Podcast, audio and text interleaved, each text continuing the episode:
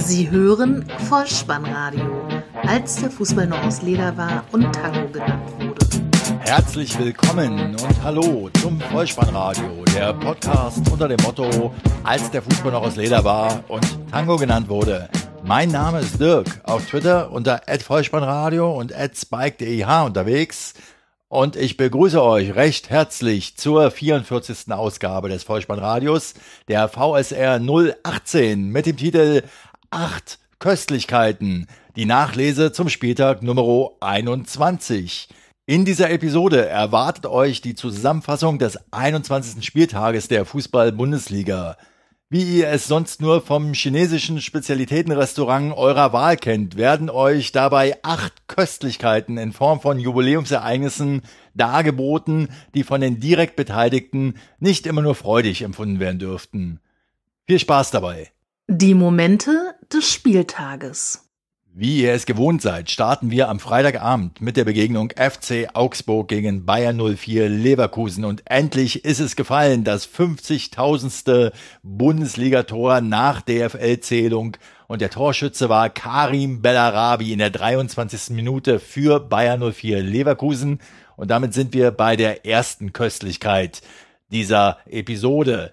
Er hat jetzt nicht nur das 50.000. Bundesligator der Geschichte erzielt, sondern auch ist er ja Titelhalter des schnellsten Tores. Äh, am 23. August 2014 schoss er im Spiel gegen Borussia Dortmund das 1 zu 0 nach neun Sekunden.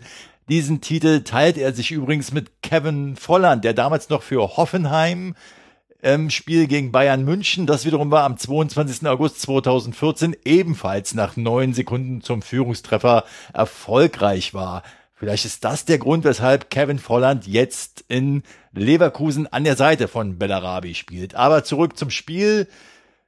Bellarabi nach einer schönen Kombination über Brandt und Chicharito. Der Ball landet bei Havertz und der erst 17-Jährige flankt von der rechten Seite präzise in die Mitte wo eben Karim Bellarabi, der Jubiläumstorschütze, kaltschneuzig abschließt. In der 40. Minute die zweite Köstlichkeit, das 900. Auswärtstor in der Bundesliga-Geschichte für Bayern 04 Leverkusen, erzielt von Chicharito. Nach einer eigentlich geklärten Ecke erobert Wendell den Ball zurück. Es folgt eine Staffette über mehrere Stationen, ehe letztlich Chicharito frei vor Hitz auftaucht und so der Mexikaner einnetzen kann. Das 900. Auswärtstor in der Bundesliga-Geschichte für Bayern 04 Leverkusen und damit die zweite Köstlichkeit in dieser Episode. Das geht ja zügig. In der 60. Minute, zweite Halbzeit, Anschluss für den FC Augsburg, der Torschütze Hardcore, Dominik Kor Kuh ist im Strafraum frei vor Leno, aber er schiebt quer zu Chor und der muss gegen seinen Ex-Club nur noch einschieben. Es wird wieder spannend und die Mannschaft von Trainer Baum, Achtung, der FCA versucht sich noch einmal aufzubäumen. Doch Leverkusen stellt in Person von Chicharito den alten Abstand wieder her und somit den Endstand. Es war ein langer Ball. Janka, der FCA-Verteidiger, verschätzt sich im Strafraum kommt der Ball zu Havertz und der zieht nach links, spielt aber nach rechts zu Chicharito und der braucht diesmal zwei Anläufe, um Hits zu überwinden, schafft es aber erneut und macht das 3 zu 1. Somit stand der zweite Sieg in Folge für Bayern 04 Leverkusen fest und obwohl Karim Bellarabi der Jubiläumstorschütze war, war der Mann des Spiels doch der erst 17-jährige Kai Havertz, der das erste und dritte Tor vorbereitet hatte und der bisher jüngste eingesetzte Profispieler des Vereins ist. Bayern 04 Leverkusen empfängt in der nächsten Woche Mainz 05 und der FC Augsburg tritt bei Darmstadt 98 an. Weiter geht es in die Hauptstadt, ins ausverkaufte Berliner Olympiastadion. Ja, die Schüssel war mal wieder voll. 64.667.000 zahlende Zuschauer sahen unter der Leitung von Schiedsrichter Ittrich die um 15.30 Uhr angepfiffene Begegnung Hertha BSC gegen den FC Bayern München. Halbzeit 1 zu 0, Endstand 1 zu 1. Und in der 21. Minute die Führung für die Gastgeber durch Vedat Ibisevic und zwar ging dem Ganzen ein Freistoß voraus von Plattenhardt. Zunächst wurde Plattenhardt gefault oder nicht. Es gab einen Zweikampf zwischen Vidal und eben Marvin Plattenhardt an der linken Seite. Der Schiedsrichter pfiff Freistoß und Marvin Plattenhardt servierte den Ball aufs kurze Eck, wo Vedat Ibišević, der Torjäger der Berliner, nach 657 Minuten ohne Torerfolg endlich zum 1 zu 0 für die Gastgeber traf. Die Entscheidung, die zu diesem Freistoß führte, war durchaus knifflig und äh, selbst Sky diskutierte das nach Halbzeitpfiff nochmal. Und zwar indem sie die Szene in Zeitlupe zeigten und da auch nochmal ein Vergrößerungsglas drauflegten. Und das war wieder eine typische Sky-Szene, äh, denn Natürlich wurde das Vergrößerungsglas rechts unten am Bildschirm draufgelegt, aber gleichzeitig die Bauchbinde der Banner von Schiedsrichter-Experte Gagelmann, so dass die Szene dann im ersten Versuch nicht zu sehen war. Also gut, sie haben es dann nochmal im zweiten Versuch besser äh, gezeigt. Ich denke, man kann ihn pfeifen, aber alleine die Tatsache, dass die Bauchbinde äh, genau auf die auf das Vergrößerungsglas äh, zeigte, war wieder ein typischer Sky-Moment zum Schmunzeln. Eine weitere schöne Szene gab es aus meiner Sicht auch noch in der ersten Halbzeit auf der Bayernbank, wo man die gesamte Lässigkeit von Xabi Alonso sehen konnte, denn Xabi Alonso knows, kann man sagen. Der saß nämlich mit offener Winterjacke, kurzen Hosen und mit einer einfach coolen, nonchalanten Art auf der Bayernbank in dem sicheren Wissen, was hier passiert, ist eh nicht so wichtig. Wichtig ist immer nur Mittwochs. Er musste in der 61. Minute dann übrigens doch noch ran, wurde eingewechselt für Kimmich und Alonso knows trotzdem, Mittwochs ist Samstag. Das Ganze war umso einprägsamer, diese Szene, als das Kingsley Coman, sein Mitspieler, sein jüngerer, viel jüngerer Mitspieler, angesichts des Spielstandes von damals noch 0 zu 1, der Jahreszeit entsprechend warm eingepackt, mit sorgenvoller Miene und Handschuhen daneben hockte und man sah ihm die gesamte Anspannung ins Gesicht geschrieben. Coman kam übrigens in der 77. Minute für Bernard. Zurück zum Spiel. Die Bayern waren dominant. Sie machten auch Druck während der gesamten Partie. Zum Ende hin wurde dieser Druck immer äh, stärker, aber bisher nutzte Hertha eben diesen einen Standard. Dann gab es fünf Minuten Nachspielzeit, die schon umstritten war. Und da Hertha BSC dann immer noch 1-0 führte und die Bayern noch immer kein Tor erzielten, dann ließ der Schiedsrichter einfach noch eine Minute länger spielen und dann war es tatsächlich soweit. Der Ausgleich und durch wen? Natürlich durch Robert Lewandowski. Sein 16. Saisontreffer. Es gab einen Freistoß, weil Pekarek äh, Kingsley Coman an der Strafraumgrenze faulte und Thiago legte den Ball zurück auf Robben, dessen Schuss auf der Torlinie geblockt wurde. Lewandowski setzte nach und boxierte das Leder aus drei Metern über die Linie. Natürlich war die Erregung bei den Berlinern dann groß, dass nochmal die Nachspielzeit von fünf Minuten erneut verlängert worden ist. Aber eine Sache muss man tatsächlich auch noch sagen. Und zwar vor dem Freistoß, einige Sekunden davor, ging der Ball im Mittelfeld in der Hälfte der Berliner nach einem ja, Flipperspiel hin und her. Und dann lässt der eingewechselte Alexander Esswein den Ball am Mittelkreis für die Berliner zurückprallen, statt einfach nur mit dem Körper zum Ball zu gehen, ihn hineinzustellen und eventuell so einen eigenen Freistoß zu provozieren. Weil ich denke, dieses Zurückprallen dient ja lediglich dazu, dass ein Mitspieler ihm den Ball dann wieder vorlegt und in der 96. Minute wollte Hertha eh keinen Angriff mehr fahren. Deshalb musste er da eigentlich direkt zum Ball gehen und ja, diesen Ball zumindest abschirmen und alles versuchen, dass der Ball eben nicht wieder in die gefährliche Zone der Berliner zurückprallt. Auch das, denke ich, muss man berücksichtigen und in der Nachschau sollte diese Szene doch mehr Berücksichtigung finden. Nächste Woche kann es Hertha besser machen, wieder zu Hause gegen die Eintracht aus Frankfurt.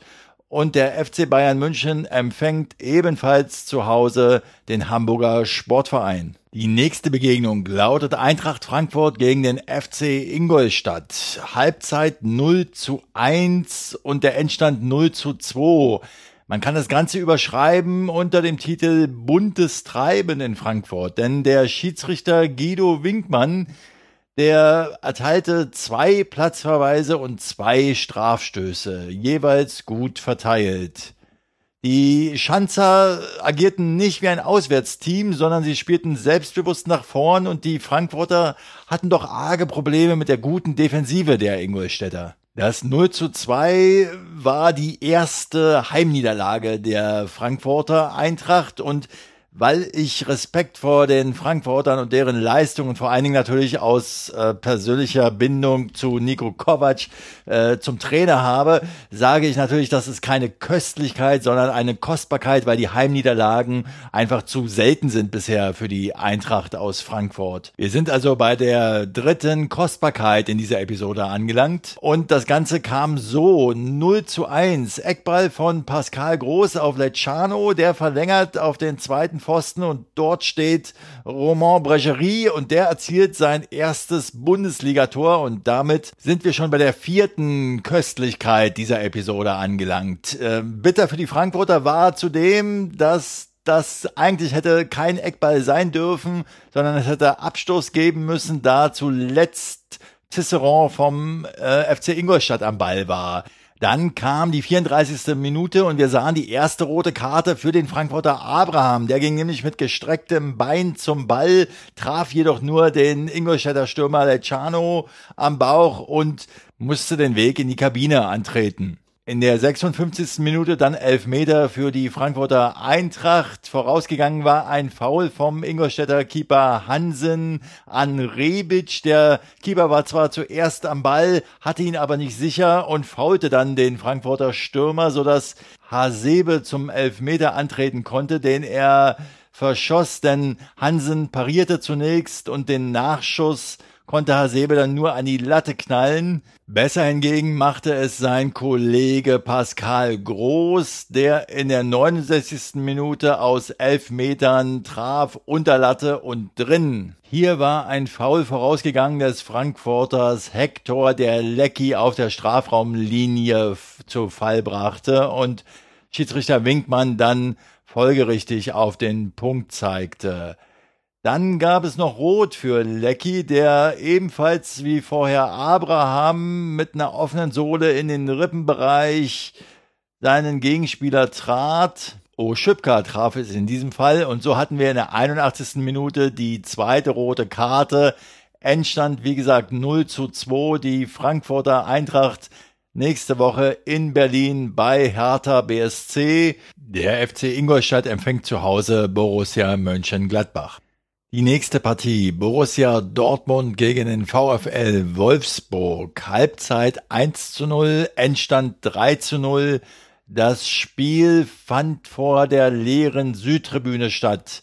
Grund dafür waren die Ausschreitungen im Spiel gegen RB Leipzig. Viele Medien, darunter auch Sky, hatten ja in den Berichten zu diesen Fanausschreitungen gerne mit Sensationszeichnen, Aufmachern berichtet, wie Frauen und Kinder wurden angegriffen. Da wundert es nicht, dass Sky jetzt erneut in diese Schublade griff und Jessica Kastrop in der Spieltagszusammenfassung mit betroffener Miene ein Spielfilmchen zeigte von Dortmunder Fans. Natürlich wurden hier dann auch wieder Frauen und ganz besonders herzzerreißend Omas gezeigt, die mit ihren Kindern draußen bleiben mussten, unschuldig also der Kollektivstrafe verhaftet. Zurück zum Spiel, da muss man sagen, die Borussia aus Dortmund hat jetzt ihren Vereinsrekord weiter ausgebaut. 31 Bundesliga-Heimspiele in Folge unbesiegt.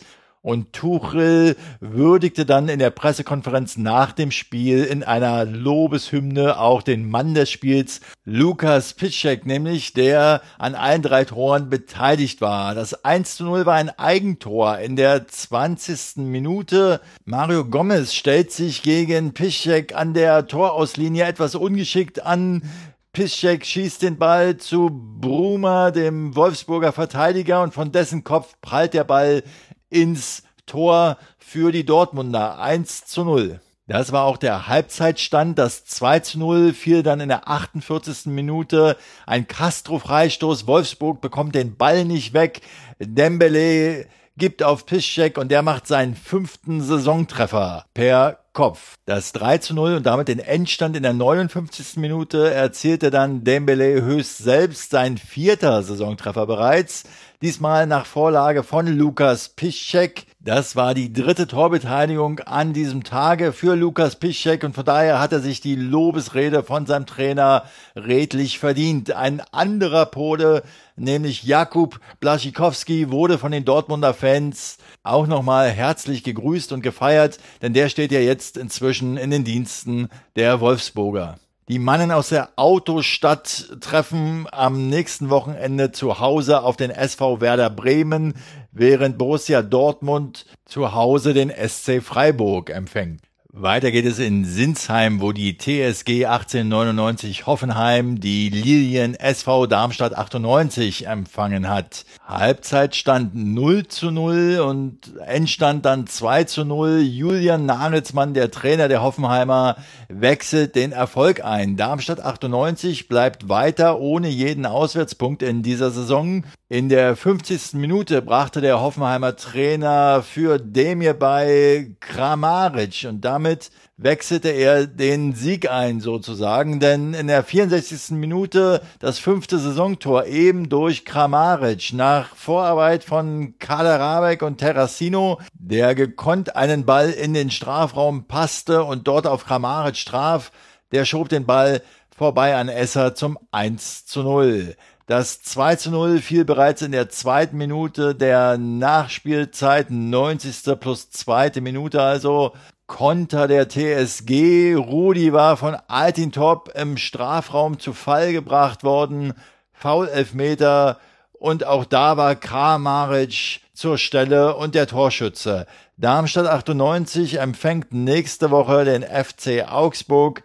Die TSG 1899 ist auf Schalke zu Gast. Weiter geht es in Mainz, wo der FSV auf den SV Werder Bremen traf und 0 zu 2 unterlag. Dieser Spielstand hatte auch schon zur Halbzeit Bestand.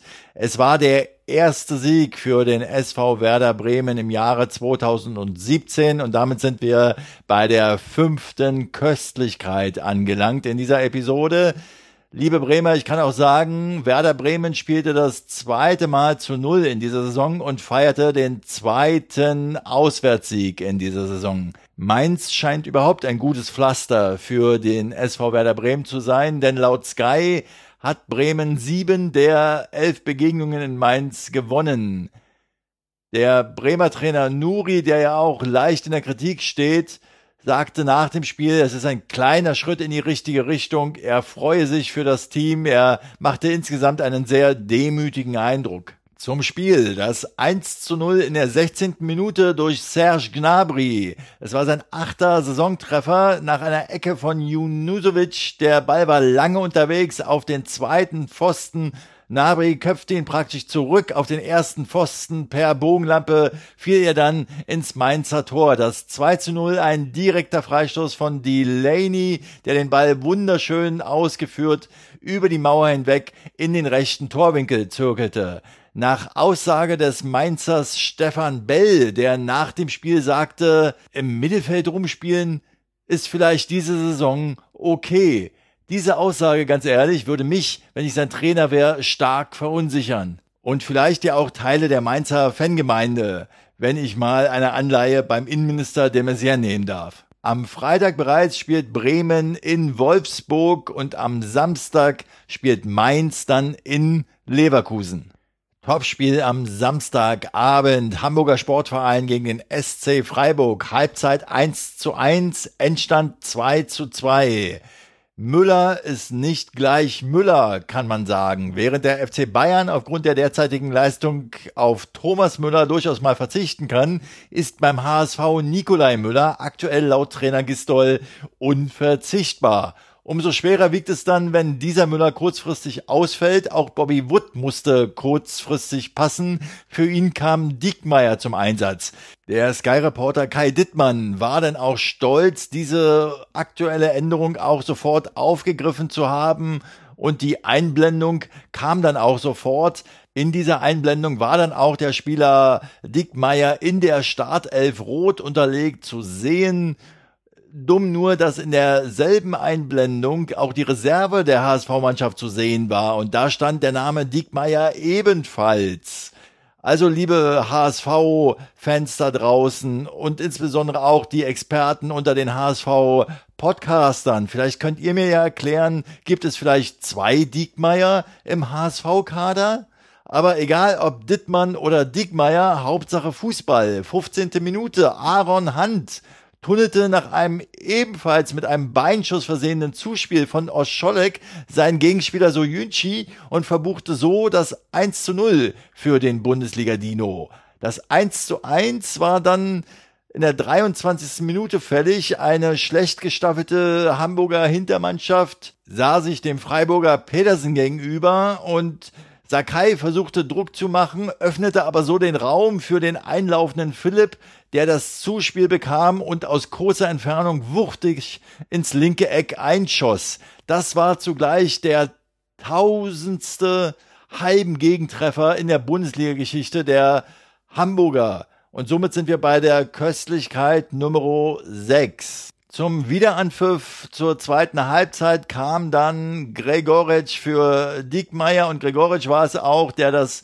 2 zu 1 für die Hamburger in der 57. Minute herstellte.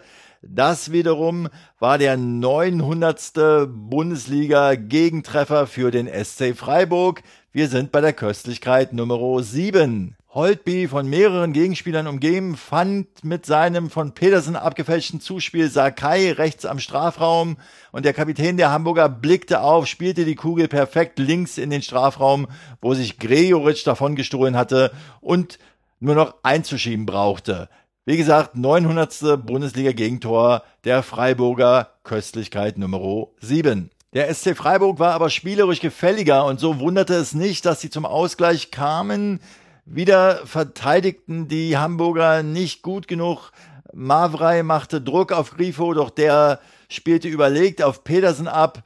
Der konnte, der konnte das Spielgerät geschickt zu Grifo zurückgeben, so dass der nur noch rechts unten in der 72. Minute einschieben musste. Der HSV-Spieler Aaron Hunt hätte dann aber zum Held des Spiels werden können. Er holte in der 87. Minute selbst einen Elfmeter heraus, trat dann auch noch selbst an, verschoss diesen Elfmeter aber kläglich und somit ließ er den dreifachen Punktgewinn liegen. Es blieb beim Remis. Der HSV nächste Woche in München beim FC Bayern und der SC Freiburg zu Hause gegen den BVB aus Dortmund. Die erste Sonntagsbegegnung an diesem 21. Spieltag lautete Borussia Mönchengladbach gegen RB Leipzig. Halbzeit 0 zu 1, Endstand 1 zu 2.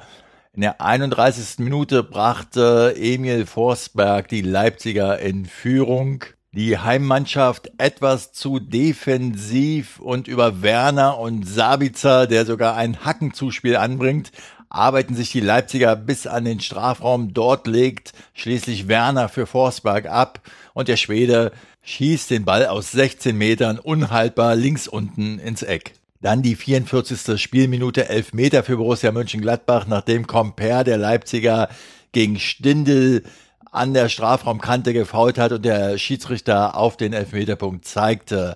Hazard tritt an, aber Gulaschi hält den Ball und das war der dritte Elfmeter in Folge, den die Gladbacher verschossen haben. Das gab es noch nie in der langen Bundesliga-Geschichte dieses Teams. Und somit sind wir bei der achten und letzten Kostbarkeit dieser Episode angelangt. Und ihr habt es hoffentlich bemerkt, ich habe mich bemüht, immer wenn es ein Ereignis betrifft, was nicht unbedingt positiv für das jeweilige Team zu verzeichnen war, habe ich den Begriff Kostbarkeit statt Köstlichkeit bemüht.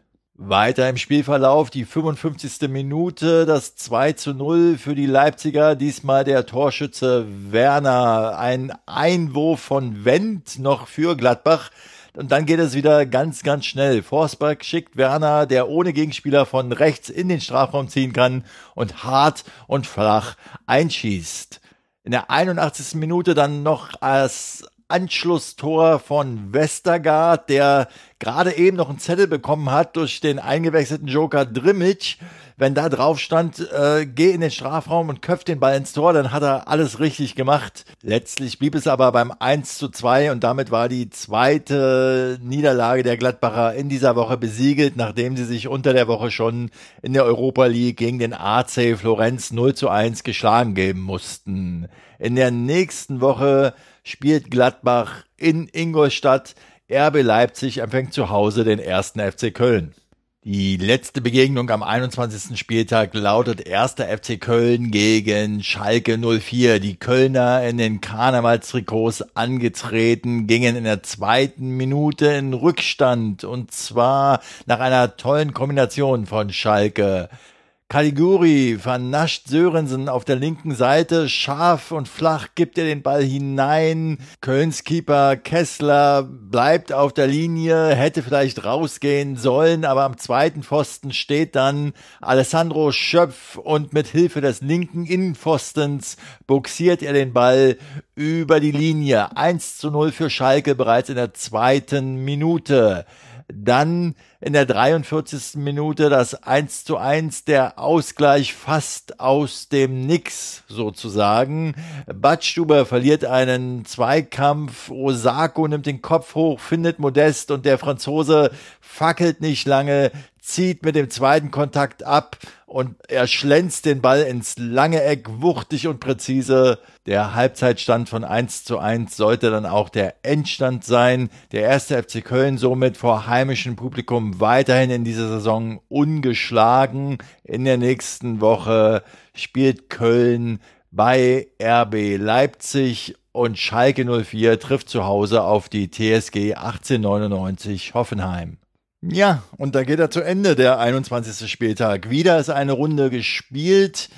Acht Köstlichkeiten oder Kostbarkeiten, je nachdem, gab es zu bestaunen aus meiner Sicht an diesem Spieltag. Und für alle, die sich jetzt fragen, warum schimpft er denn so auf Sky und warum schaut er das dann überhaupt? Ich meine das ja nicht böse, ich möchte nur aufzeigen, dass dort trotz Glanz und Glamour auch nicht alles reibungslos verläuft, obwohl man das erwarten könnte, denn schließlich handelt es sich ja um Bezahlfernsehen. Falls euch noch ein besonders schöner Assist, ein schönes Tor oder ein Interview-Highlight, ein Bonbon eines Bundesligaspielers oder eines Verantwortlichen aufgefallen ist, so lasst es mich einfach wissen über die Kontaktwege, die auf der Website bolzen und ruppen.potspot.de alle verzeichnet sind. Schreibt mir eine Mail, kontaktiert mich über Facebook oder schreibt mir Kommentare. Am liebsten schreibt ihr mir Rezensionen und Bewertungen auf iTunes, denn das bringt den Podcast weiter voran. Und natürlich könnt ihr mir auch gern auf Twitter folgen unter @vollspannradio. Ich bedanke mich dafür und einen besonderen Dank möchte ich loswerden äh, in dieser Woche an den Ed D. Wegerle, Dominik Wegerle nämlich, der hatte am Montag letzter Woche, dem Weltradiotag, auf Twitter empfohlen, dass man den Audioeditor Hindenburg Journalist nur an diesem Tage für zwei Euro runterladen konnte. Ich habe das getan. Ich habe auch auf der Twitter-Timeline gesehen, dass ich da nicht der Einzige war, der das gemacht hat habe auch die Oberfläche schon eingerichtet und aber noch keine Zeit gefunden, ähm, ja, eine Probeaufnahme zu machen mit Hindenburg Journalist.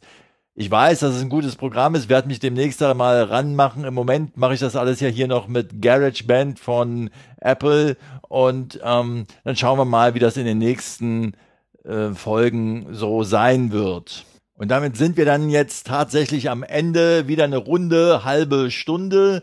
Und ich sage Dankeschön für eure Zeit, für euer Vertrauen in den Podcast. Abonniert ihn, denn so verpasst ihr keine weitere Episode.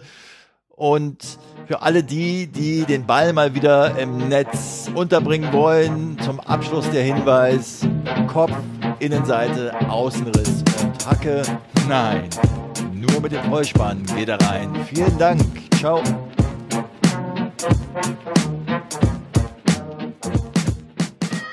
Sie hörten Vollspannradio. Vollspannradio. Vollspannradio. Vollspannradio. Vollspannradio. Vollspannradio.